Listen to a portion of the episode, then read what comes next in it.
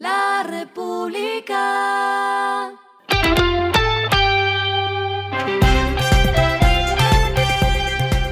Al final de la jornada, esto es lo que debes saber sobre el comportamiento de los negocios, las finanzas y la economía. Las movidas de hoy fueron.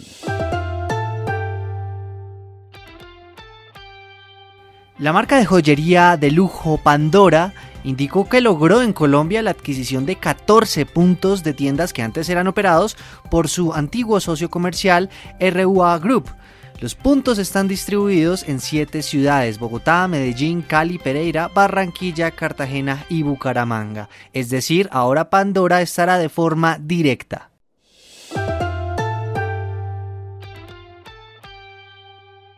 Y ojo si está pensando en viajar a Estados Unidos o puntualmente a la Florida. Y es que con el lanzamiento de la ruta entre Bogotá y Orlando, la TAM Airlines y Delta Airlines comienzan su joint venture en Colombia, una alianza con la que esperan que sus pasajeros puedan acceder a más de 300 destinos entre Norteamérica y Suramérica. Así que la aerolínea de origen chileno iniciará el vuelo Bogotá-Orlando sin escalas a partir de hoy.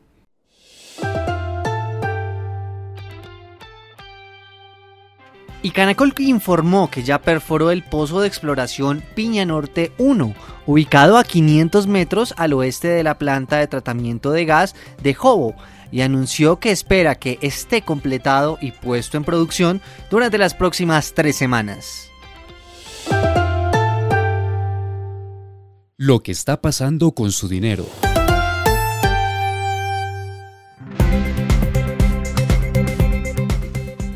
Y este miércoles el dólar perdió casi 50 pesos. Así el promedio se ubicó en 4.127 pesos. Entonces, ¿esto qué nos quiere decir? Que comienza julio con tendencia a la baja, por lo que todos hablan de nuevas reducciones a futuro.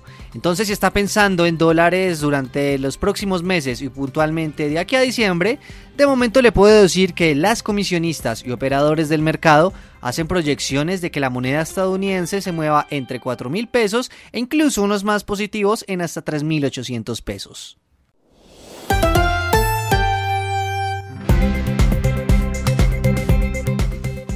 Los indicadores que debe tener en cuenta son que el dólar cerró en 4.128 pesos, bajo 49,550.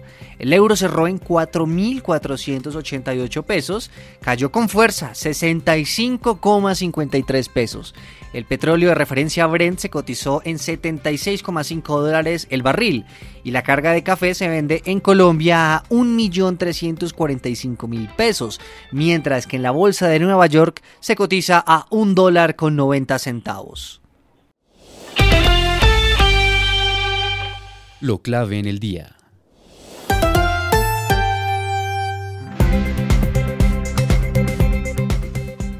El Ministerio de Hacienda quiere usar un comodín que fue fruto de la reforma tributaria del año pasado y ahora está en poner a pagar impuestos a las plataformas digitales como Uber o Netflix y todas aquellas que operan en Colombia. De momento se alista un decreto que ya está para comentarios y para regular la medida lo que pretenden es que sean empresas que mueven más de 1.327 millones de pesos al año, es decir, desde Spotify hasta otras aplicaciones. Y el respiro económico tiene que ver con este dato. Y las temperaturas globales han batido récords esta semana, lo que subraya los peligros de las emisiones de gases de efecto invernadero cada vez mayores generadas por la quema de combustibles fósiles especialmente. La temperatura promedio del mundo alcanzó 17 grados centígrados esta semana, justo por encima del récord anterior de 16,9 centígrados en agosto de 2016.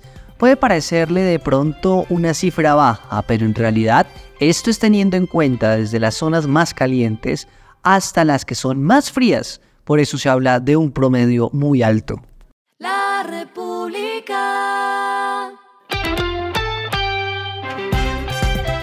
Y finalizamos con el editorial de mañana, el poder y valor de la migración en la economía. Unos 8 de cada 10 inmigrantes venezolanos no quieren regresar a su país y se han convertido en una fuerza del desarrollo. Claro, hay, hay excepciones, pero es más lo bueno que lo malo. Esto fue Regresando a casa con Joaquín López.